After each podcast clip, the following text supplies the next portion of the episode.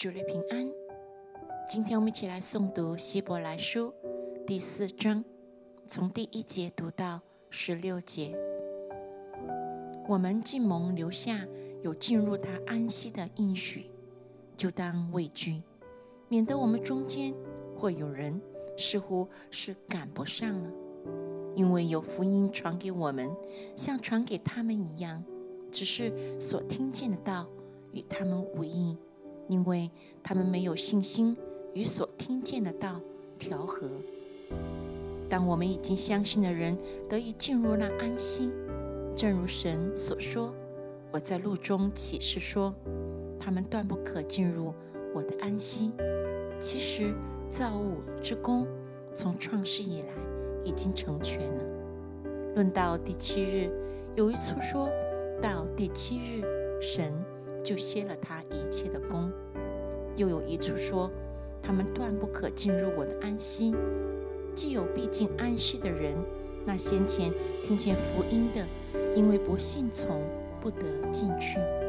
所以过了多年，就在大卫的书上又限定一日，如以上所引的说：你们今日若听他的话，就不可硬着心；若是约书亚。一叫他们享了安息，后来神就不再提别的日子了。这样看来，必另有一安息日的安息，为神的子民存留。因为那进入安息的，乃是歇了自己的功，正如神歇了他的功一样。所以，我们务必竭力进入那安息，免得有人学那不信从的样子。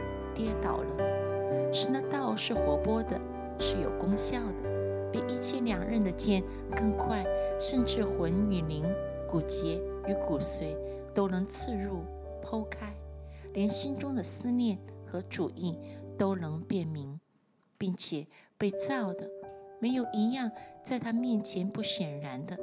原来万物在那与我们有关系的主跟前都是赤露敞开的。我们既然有一位已经升入高天尊荣的大祭司，就是神的儿子耶稣，便当持定所承认的道。因我们的大祭司并非不能体恤我们的软弱，他也曾凡事受过试探，与我们一样，只是他没有犯罪。